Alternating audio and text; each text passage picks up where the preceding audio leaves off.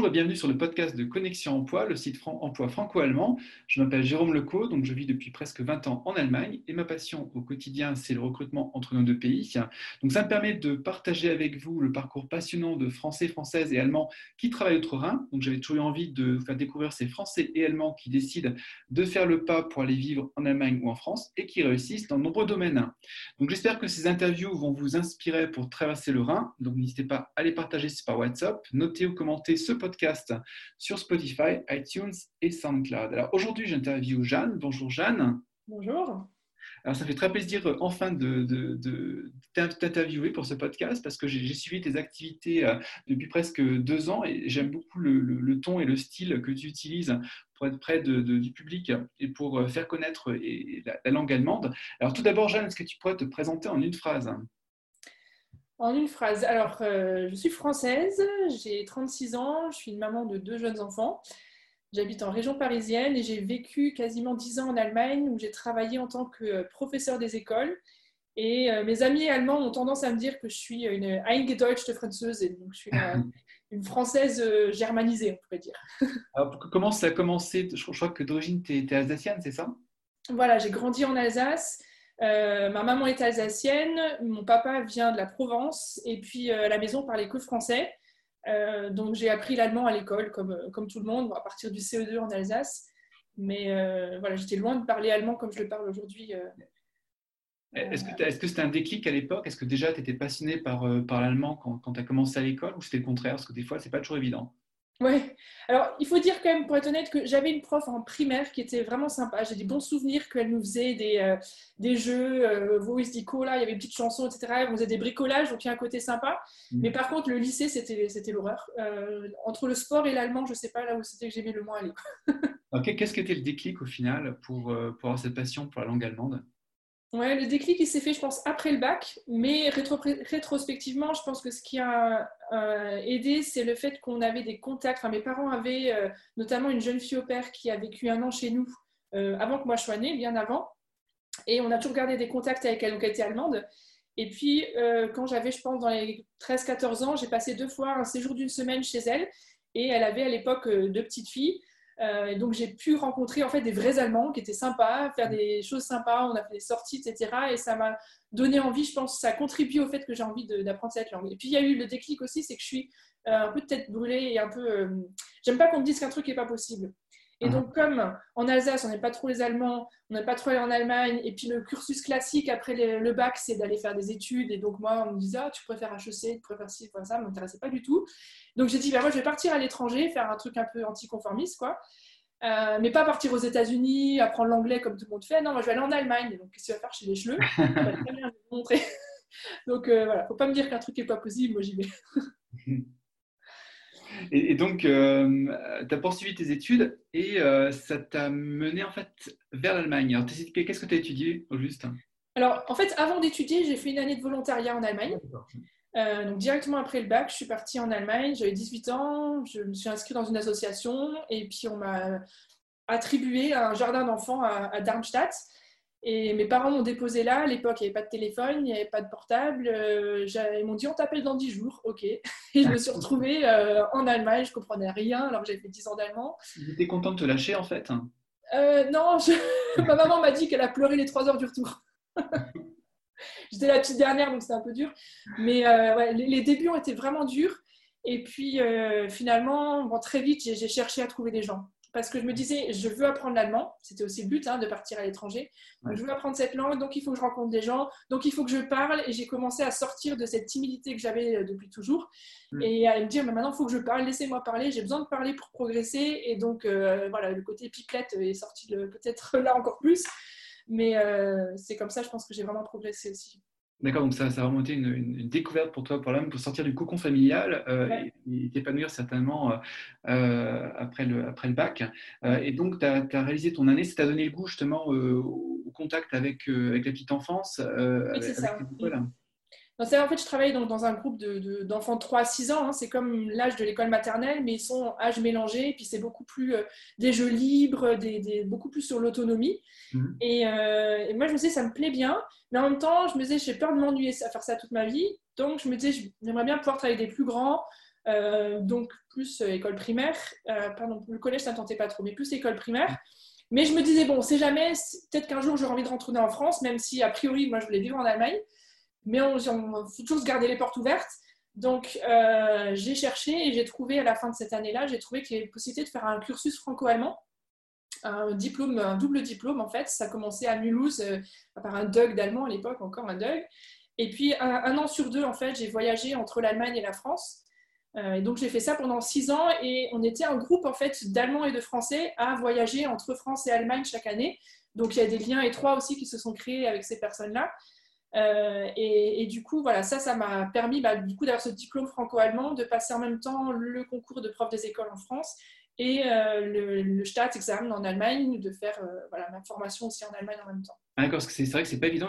J'ai vu passer beaucoup de un stand de Français en fait qui ont été ou qui ont été profs ou instituts en France et qui essayent de, de, de, qui mettent le pied en Allemagne, qui veulent travailler en tant que prof ou institut en Allemagne. Mais ce qu'ils connaissent pas souvent, c'est le système allemand. Donc en fait, le système allemand est, fédéral, régional. Euh, donc, toi, tu as connu le système du Baden-Württemberg, je crois. C'est ça. moi, j'ai étudié à, Freiburg et j'ai travaillé à, Rastatt ensuite pendant trois ans, près de, près de Karlsruhe. Donc, vraiment, voilà, je connais le, Baden-Württemberg. Et encore, quand je dis je connais, ça date aussi un peu parce que je suis partie déjà en 2011, je suis revenue en France. Donc, euh, tout ce que, on va dire, je connais du système euh, éducatif date quand même déjà un petit peu.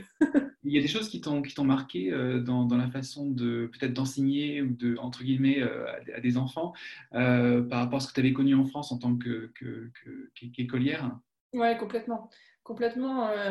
moi, j'ai beaucoup appris de la pédagogie en, justement faisant mes études en Allemagne.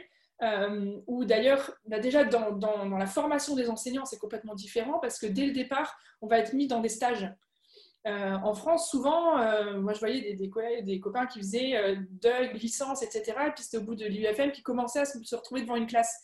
Mm. Alors qu'en Allemagne, dès la première année de, on va dire pour dire l'équivalence, ben, on était dans des stages, enfin en tout cas l'école que moi j'ai fait à Fribourg c'était ça, et ça a peut-être changé depuis, mais c'était ça, on avait des stages hebdomadaires, donc chaque mercredi matin on était dans une classe, puisqu'ils ont mm. école le mercredi, ça c'est quelque chose qui change, et, et, ensuite on avait des stages en bloc, donc, euh, tous les six mois, comme il y avait entre les deux semestres, il y avait un temps de pause, on avait quatre semaines en bloc dans une, euh, dans une école. Donc, moi, je trouvais ça génial parce qu'on est sur le terrain et c'est comme ça qu'on a besoin d'apprendre. Donc, au côté de la formation beaucoup plus professionnalisante, je trouve, en Allemagne, beaucoup mm. plus tournée sur, sur la pratique, sur le. On te met devant la classe et tu fais, et puis tu vois si ça te plaît ou pas. Quoi. Euh, et après, par contre, dans, dans, la pédagogie, dans les classes, oui, pour résumer, alors forcément, c'est du cliché quand on résume, mais euh, mm. je pourrais en parler pendant des heures, mais je trouve qu'en France, on fait un peu des petits moutons. Euh, depuis l'école mm. maternelle, regardez, la maîtresse, elle a fait un beau dessin, on va tous faire le même modèle, et puis dans la classe, ils ont tous fait le, le même modèle. Et puis, je trouvais que même après, à la fac, on était tous un peu des petits moutons, quoi en doc d'allemand, j'avais des copines, elles étaient là parce que leur copine avait fait doc d'allemand, donc elles s'étaient aussi inscrites en doc d'allemand. Enfin, mm. c'est ben non, mais réfléchis ce que toi tu veux faire. Et je trouve que les Allemands sont beaucoup plus autonomes. Mm. Et je l'ai vu au, kindergarten quand j'étais euh, volontaire. Euh, on se retrouvait, on avait un, un, Morgenkreis, un, un, groupe le matin à 9h, une fois que tous les gamins étaient arrivés. Et puis on faisait le point sur la journée, ils racontaient ce qu'ils avaient envie de faire. Et puis chacun des gamins, donc entre 3 et 6 ans, venait accrocher sa petite photo en disant alors moi j'ai envie d'aller prendre mon petit déj parce qu'on prenait le petit déj à l'école. Euh, moi j'ai envie d'aller faire un coloriage. Moi j'ai envie d'aller jouer au jardin. Et donc le gamin il prenait ses manteaux ses trucs il allait jouer dans la cour de récré. Et moi j'étais là en tant que français je me disais mais qu'est-ce qui se passe? Et moi je sers à quoi? Ben, en fait à rien parce qu'ils savent se gérer quoi tu les accompagnes exactement non mais moi la première semaine j'avais l'impression de servir à rien vraiment mm. et après j'ai trouvé qu'en fait non on pouvait accompagner effectivement c'est un peu l'idée de Montessori, apprends-moi à faire seul. Hmm. Et, en fait, c'est de plus d'accompagner l'enfant à devenir autonome et à lui montrer qu'il est capable et à développer sa créativité plutôt que de lui dire bah voilà regarde on fait ça on fait tous la même chose. Bon c'est schématisé hein, c'est sûr euh. et tu as eu aussi un aspect pratique en France euh, dans ta formation? Oui il y avait aussi des stages en France et ça a été aussi un clash de culture, euh, de pédagogie, de, différents en fait. Euh. Ouais, c'était plus compliqué. Hein. J'ai pas un super bon souvenir en fait. Je crois que je les ai un peu euh, drained. je les ai un peu oubliés tous ces souvenirs-là. Mais euh, après aussi les, stages beaucoup que j'ai fait en France, comme j'ai fait le concours des écoles bilingues. quand je faisais des classes, des stages en France, c'était dans des classes bilingues en Alsace. Donc déjà, j'enseignais majoritairement le français ou les maths, l'allemand ou les maths en allemand, etc. Donc il y avait déjà peut-être aussi un peu plus d'influence aussi germanique. j'ai eu peut-être plus le choc en arrivant en région parisienne et en essayant de proposer des Gruppenarbeit et puis des Stationenarbeit, tu sais, ils font beaucoup ça en Allemagne, où euh, bah, tu, prépares des ateliers. En fait, alors je sais qu'il y a plein d'insites en France qui font ça maintenant, mais c'est vrai que c'était, c'était quand même moins habituel de ce que moi je connaissais en tout cas. Alors qu'en Allemagne, tu leur disais, voilà, bah, on, va travailler là-dessus. Et puis même à, l'école primaire, on fait des ateliers et puis les gamins, ils s'organisent de manière autonome. Euh, mm. c'est plus compliqué en France. Et en fait, tu as passé 10 ans en Allemagne, euh, c'est ça euh, Tu as, enseigné 10 euh, ans en Allemagne. donc, tu as, vraiment été plongé dans. dans c'était qu'avec des Allemands ou c'était dans un, dans un, environnement franco-allemand? Alors, la première année où j'étais volontaire, là, j'étais vraiment qu'avec des Allemands. Après, c'est vrai que comme j'étais dans ce cursus franco-allemand, bah forcément, je rencontrais. J'avais d'autres Français qui étaient avec moi dans les études. alors, j'ai pas travaillé 10 ans. Hein. J'ai, il y a eu le temps des études. De travail, vraiment, c'était 3 ans. Mm. Et ces trois ans de travail, c'est dans une école bilingue. J'ai vraiment la chance de pouvoir euh, postuler et puis d'avoir un poste dans une école bilingue. Donc j'enseignais euh, bah, le français, le sport, euh, plein de matières en français mais aussi l'allemand. J'ai enseigné l'allemand à, des CE2 allemands, donc c'est un peu flippant quand tu es française et que tu corriges les rédactions et que tu te dis, bon, j'espère que j'oublie pas une erreur de déclinaison ou un truc. Tu as eu quelques angoisses justement par rapport à la langue pour être sûr de ne pas, de pas faire de, bêtises ah, C'est sûr, quoi. Bon, après, niveau CE2, ça allait, mais euh, c'est vrai que, bon, je suis française quand même, même si je me fais aisément maintenant passer pour une allemande, euh, il m'arrive encore de faire des fautes de déclinaison, etc. Donc j'avais souvent une copine qui regardait derrière. Mais c'est vrai que du coup, à partir des études, j'ai souvent eu quand même des Français aussi autour de moi ou des gens qui aimaient bien parler français. Il y a plein d'Allemands qui sont contents de parler français. Et j'ai eu un choc quand j'ai revu des amis euh, de Darmstadt, donc ma première année en Allemagne. Mm. Ils m'ont dit euh, Non, mais attends, Jeanne, euh, tu parles moins bien que quand tu étais chez nous. quoi. Donc en gros, j'étais en train de régresser de mon niveau d'allemand parce que je parlais trop français. Et donc là, il y a un moment où j'ai dit Stop, mes amis français, je vous aime bien, mais là, il faut que, faut que je me concentre sur l'allemand et que je reparle allemand pour garder mon niveau. Quoi. Donc, euh, ça a été pour toi une, très belle expérience euh, que, d'enseigner en Allemagne. Et ensuite, à un moment donné, il y a eu le retour en France. Euh, il y a eu le retour en France. Tu n'as pas voulu décrocher, je pense, de, l'allemand. Alors, ouais, si, j'ai quand même. Ça, a été compliqué avant le retour en France parce que je me suis mariée avec un Français. Hein. Voilà, comme beaucoup. Moi qui avais dit, je ne marierai jamais avec un Français. et en plus, en région parisienne, ça a été très compliqué. J'ai essayé de de postuler pour des écoles allemandes en région parisienne, mais bon, forcément, ils n'avaient pas embauché une Française sur un poste euh, d'allemand, même si j'avais les qualifications pour. Mm. C'est assez compliqué. Euh, je me suis retrouvée dans une école euh, classique. En plus, même la première année, j'étais avec une classe avec des élèves handicapés, donc pas mm. du tout formée pour, c'était chaud. et puis ensuite, je me suis retrouvée dans une école où il y avait plusieurs personnes qui parlaient allemand. Euh, parce qu'il y avait un collègue qui était marié avec une Allemande, un autre collègue qui avait vécu plusieurs années en Allemagne, et on s'est mis à enseigner l'allemand à nos élèves, puisqu'en plus il y avait de l'allemand au collège, donc ça paraissait cohérent. Et puis l'inspection s'en est rendu compte, nous a tapé sur les doigts en disant non, non, non, c'est l'anglais, donc euh, on a remis l'allemand au placard. Et quelques années après encore, mes élèves que j'avais eu en CPCE1 et que je faisais de l'allemand et je les ai revus en CM2, disaient oh, tu veux pas nous refaire un peu d'allemand, c'était bien quand même et tout. Euh, mm. Voilà. Et donc, en fait, franchement, les premières années, j'ai quand même mis l'allemand de côté. C'était très dur, ça, ça m'a beaucoup coûté, même euh, moralement. Euh, ça a été très compliqué, mais en même temps, c'était mon choix. Et voilà, j'étais quand même heureuse de m'être mariée. Il ne faut pas non plus. tu as toujours une connexion émotionnelle avec l'Allemagne. Comme, euh, ouais. ouais, Et bon, j'ai gardé contact avec mes amis allemands, j'ai gardé tout ça. Mais bon, c'était un, peu, c'était un peu mis de côté. Puis même, ben, on a eu nos enfants. J'ai pas parlé allemand avec mes, mes enfants parce que ben, c'était un peu on s'est dit, voilà, euh, c'était mon truc, l'Allemagne, maintenant, euh, il faut qu'on vive aussi dans ce qu'on est, etc. Et donc, j'avais un peu mis de côté. Et en fait, il y a deux ans, j'ai repris le travail après euh, la naissance de ma deuxième fille. Mhm. Et je me suis retrouvée avec une classe qui a été très compliquée. Je suis arrivée en cours d'année, à mi-temps. Enfin, il y a eu plein, plein de choses qui ont fait que ça a été assez compliqué. Et ça m'a beaucoup remis en question sur ce métier d'enseignant que je faisais depuis dix ans, sur est-ce que j'ai vraiment envie de continuer à faire ça, etc. Sur le système scolaire français qui finalement, même si j'y avais essayé de m'y refaire, ne correspondait plus totalement, enfin, mm. je ne m'y retrouvais pas. Et j'ai commencé à réfléchir, qu'est-ce que je pourrais faire d'autre? J'ai regardé plein, plein de pistes. Mm. Et puis, entre autres, je connaissais en fait des amis euh, proches qui euh, ben, partageaient des passions euh, sur devenir écrivain, par exemple, ou sur la parentalité. J'avais des amis qui partageaient leurs passions sur Internet. Et je savais que c'était possible de gagner un peu d'argent avec ça. Et je me suis dit, bah, pourquoi pas, mais qu'est-ce que je vais faire, qu'est-ce que je sais faire? Donc voilà, il y a eu deux, trois mois là où ça a été très compliqué, où je réfléchissais à tout ça. Et il y a un moment, tout d'un coup, ça a fait tilt. Parce que je me suis dit, en fait, euh, j'aime bien faire la cuisine, j'aime bien bricoler, j'aime bien m'occuper des enfants. Mais en fait, euh, j'aime bien l'allemand et je peux parler de cuisine, je peux parler de parentalité, je peux parler de bricolage en allemand. Et, euh, et, tout d'un coup, ça a fait tilt. Et, et, tout ce côté émotionnel par rapport à l'allemand, en fait, ça, tout d'un coup, ça. Donc, ouais. Je me suis lancée là-dedans, j'ai commencé à faire des vidéos, j'ai commencé à, donc ton, objectif, ton objectif euh, c'était, c'était de transmettre l'allemand avec, euh, avec euh, une, une, vie avec ta passion en fait. Ouais. parce que j'imagine que tu t'es aperçu en enseignant l'allemand que, qu'il y a quand même des obstacles. donc quel était cet objectif en fait en, donnant des cours d'allemand sous, sous, un nouveau, nouveau format? Bah, C'était de montrer que l'allemand c'est pas si moche et pas si compliqué. Un peu comme je disais tout à l'heure, mes amis au, au, lycée qui me disaient Mais qu'est-ce que tu vas faire chez les Schleux et c'est les mêmes qui, quelques années après, revenaient me voir en Allemagne, disaient Ah, mais j'aime trop l'Allemagne, c'est vachement bien, puis ils ont des super jeux, puis ah, non, mais l'Allemagne, c'est trop bien et tout. Et en fait, j'avais vu déjà ce changement auprès de mes amis, et, euh, et me disais Mais en fait, je peux, je peux transmettre ça aussi. Et euh, je continuais d'aller en Allemagne, je continuais d'aller voir. Et j'avais toujours cette connexion en fait entre des Français et des Allemands, et j'aimais pouvoir leur transmettre et leur montrer qu'en fait, ben, les idées, les clichés qu'ils ont sur la langue allemande ou sur la culture ne sont pas forcément vrais et ce moment de dire Ah, mais en fait, c'est sympa, ah, mais en fait, moi, j'aime bien, euh, bah, je me suis dit, mais je pourrais l'expliquer sur Internet et atteindre encore plus de personnes pour montrer encore ça. Quoi. Donc, as, en fait, ton objectif aussi, c'était de, de, de, que l'allemand soit accessible au grand public. Euh, ouais, j'essaye un peu de, décomplexifier, de, euh, de rendre accessible la langue allemande et puis de décomplexer aussi les gens par rapport à la pratique euh, d'une langue, que ce soit d'ailleurs l'allemand, l'anglais ou quoi que ce soit, parce que je trouve qu'en tant que français, on a un peu ces, blocages, on a peur euh, de parler, peur de se tromper, peur. Ça, c'est aussi une différence que j'avais vue à la fac.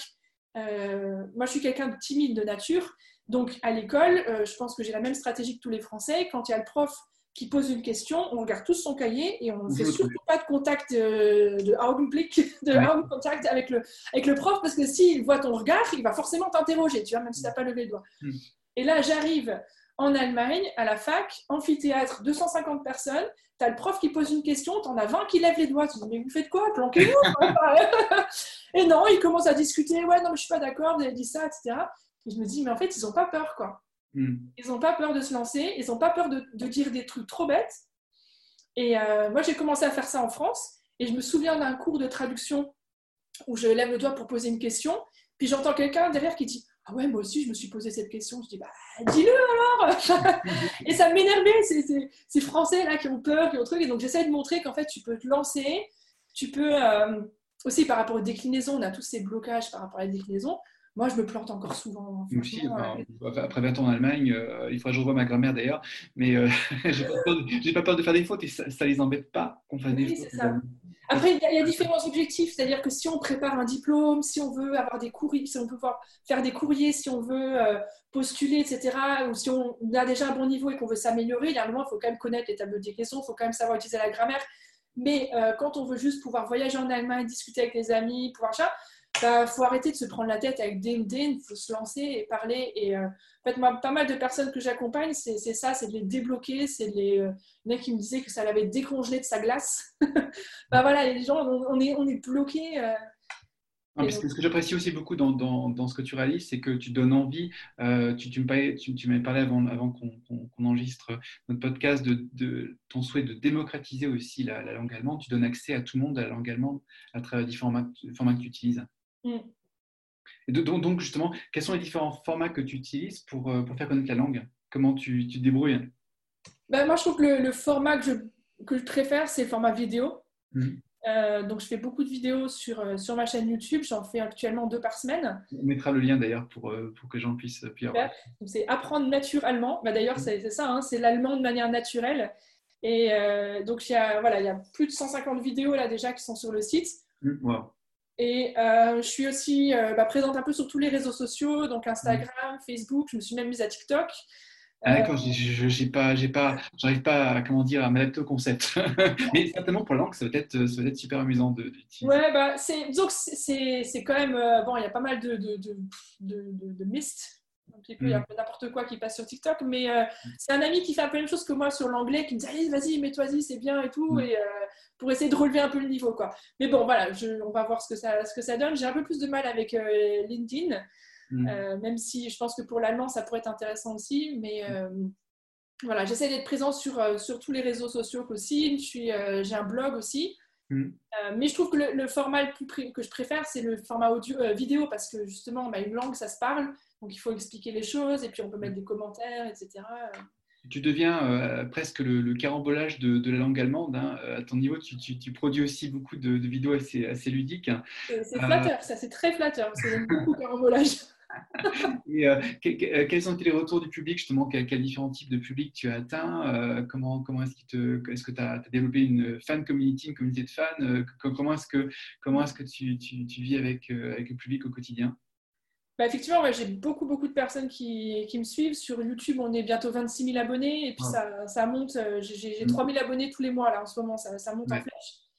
Euh, après, j'ai des gens, j'ai pas que des Français. Et d'ailleurs, ils me reprochent, ceux, qui ne le sont pas me le reprochent souvent parce que souvent je compare mm. France et Allemagne. Ils me disent, oui, mais il n'y a pas que des Français. Oui, je sais, il y a aussi des Belges, des Suisses, euh, des Nord-Africains, il y a des Canadiens, il y a, il y a vraiment des gens du monde entier. Euh, je fais de temps en temps des, euh, des webinaires, enfin des conférences en ligne. Il y a plusieurs centaines de personnes inscrites et souvent, bah, je leur demande d'où ils viennent. Et là, tu as le Cameroun, le Togo, le, enfin, mm. les gens de, partout, c'est incroyable. Mm. Euh, donc effectivement, oui, il y, a, beaucoup de gens qui me suivent. Il y a des gens que je vois régulièrement, qui me laissent des messages. Euh, euh, après, en fait, moi, j'ai un peu deux parties. J'ai la partie justement un petit peu pour me faire connaître sur les réseaux sociaux, etc., sur YouTube. Et puis, j'ai une partie qui est euh, plus restreinte, mais avec des contacts beaucoup plus intenses, dans le cadre d'une formation en fait que je propose euh, sur une plateforme un peu comme de e-learning, tu vois, des, vidéos que les gens regardent, avec des exercices, avec euh, mm. aussi un accompagnement, etc. Donc ça, c'est une formule du coup qui est payante, mais du coup, bah, je connais beaucoup mieux les personnes parce qu'on fait des rencontres en live, etc. on a même déjà organisé un week-end en Allemagne. Ah, on partir la semaine prochaine, mais avec le confinement, ça, ah ça, va être décalé, mais ça va se refaire, c'est clair. Euh, et donc là, dans, en tout cas dans le cas de ma formation, j'ai quand même euh, pas mal de retraités, mhm. pas uniquement, mais j'ai beaucoup de retraités qui, euh, bah, en fait, ont du temps et qui se disent bah, si je faisais maintenant enfin quelque chose que j'ai toujours voulu faire, et mhm. qui se mettent du coup à apprendre l'allemand parce qu'ils ont des amis avec qui ils veulent parler ou des enfants qui sont installés en Allemagne. donc j'ai une grande partie effectivement de retraités, mais pas uniquement. J'ai aussi des, des, gens qui sont installés en Allemagne et qui, qui en ont besoin du coup pour pour s'insérer professionnellement. Enfin, il y a vraiment un peu de tout. Dans, la période de confinement euh, qu'il y a eu ou qui a encore, parce qu'on est, on est encore en déconfinement actuellement pendant le podcast, euh, tu as certainement eu peut-être un surplus de public ou des gens qui se sont dit, eh ben voilà, il faut que je me mette à l'allemand, j'ai le temps. Tu as peut-être vu aussi passer ces personnes qui, qui, euh, qui en ont profité peut-être pour, euh, pour passer sur ta chaîne et puis aussi pour faire appel à toi. Oui, effectivement, il y, a eu, il y a eu vraiment un relan. Euh, bah, j'avais proposé au début du confinement, en plus, j'avais proposé, euh, surtout pour aider un peu les collégiens, euh, en me disant qu'ils n'ont plus de cours d'allemand. donc, j'avais proposé des lives sur Facebook que je faisais quatre fois par semaine. donc, j'ai fait ça sur les premières semaines. Après, c'était un peu compliqué aussi à gérer avec en même temps la famille à côté et puis tout le, tout le reste. mais effectivement, là, il y avait une grosse présence. Mmh. et puis, il y a, il y a pas mal de, lycéens quand même qui euh, rejoignent aussi maintenant la formation ou des parents qui achètent la formation pour leurs enfants et qui la suivent ensemble. Euh, y a, et puis oui, effectivement, bah, il y a beaucoup de personnes qui sont venues vers moi en me disant bah, j'ai du temps maintenant, euh, je peux enfin me mettre à, à apprendre l'allemand. Peut-être que si je t'avais eu comme prof, euh, moi j'avais les, bouquins euh, Rolf und Gisela avec les petits dessins des années 70, peut-être que j'aurais progressé d'une façon différente, je pense, avec l'énergie que, que, tu donnes, ça, m'a donné peut-être plus C'est vrai que c'est ce que me disait euh, récemment une de mes clientes, justement, qui a acheté la formation pour son fils. Mm. Elle me dit, mais si j'avais eu ça quand j'étais gamine, je, serais bien aujourd'hui, quoi. Donc c'est cool. Mm. Ouais. Ah non, c'est euh, un format que tu as lancé, euh, que tu as trouvé ton public, et puis euh, je pense que tu as, des personnes qui te suivent à travers l'énergie que tu donnes justement et, ce, que tu, ce que tu produis, et tu as, as, des, des, gens qui, adorent le style que tu, que tu utilises. Ben, en fait, c'est ça aussi tout l'avantage d'Internet. Mm. C'est que forcément, ceux qui me suivent, c'est qu'ils aiment la manière dont je présente la langue. Et ceux qui ne me suivent pas, c'est parce qu'ils n'aiment pas. Euh, et c'est là, j'ai un énorme avantage par rapport à tous les profs d'allemand euh, en collège et en lycée, etc. Mm. Parfois, j'en ai qui me contactent, euh, soit parce qu'ils recommandent mes vidéos à leurs élèves, ou soit parce qu'un de leurs élèves leur, a parlé de ma chaîne. Donc, j'ai des profs qui viennent vers moi. Et, euh, et, je leur dis, mais franchement, respect, quoi. Et des fois, ils me disent, mais tu veux pas devenir prof en collège ça? Je dis, non, non, non. Moi, je vous respecte énormément. Dépressifs que j'ai connus, mais euh, genre, si, si, à l'époque ça avait existé, mais euh, tu les aurais reboostés, quoi. oui, mais en même temps, tu vois, les, en tant que prof, je trouve c'est super compliqué. Tu as toute une mm. classe en face de toi qui, dans la classe, on a peut-être deux qui ont envie d'apprendre l'allemand et les autres, ils n'en ont rien à faire. Mm. Alors que moi, l'avantage, c'est que ceux qui me suivent, c'est qu'ils ont tous envie d'apprendre l'allemand.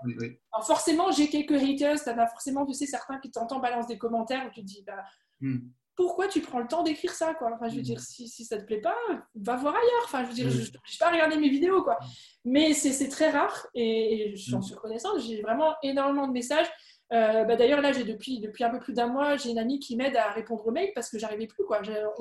J'ai une cinquantaine de mails qui arrivent tous les jours. Donc, euh, on n'arrive plus à gérer ça, plus l'accompagnement effectivement dans, des gens dans la formation, euh, ça commence donc euh, à prendre naturellement et en train de grandir. Là, on est en train de devenir une équipe parce que C'est une belle start-up bientôt. ouais, ouais, ouais. Ben, je ne sais pas si à partir de quand on peut définir une start-up, mais je pense qu'on est dedans.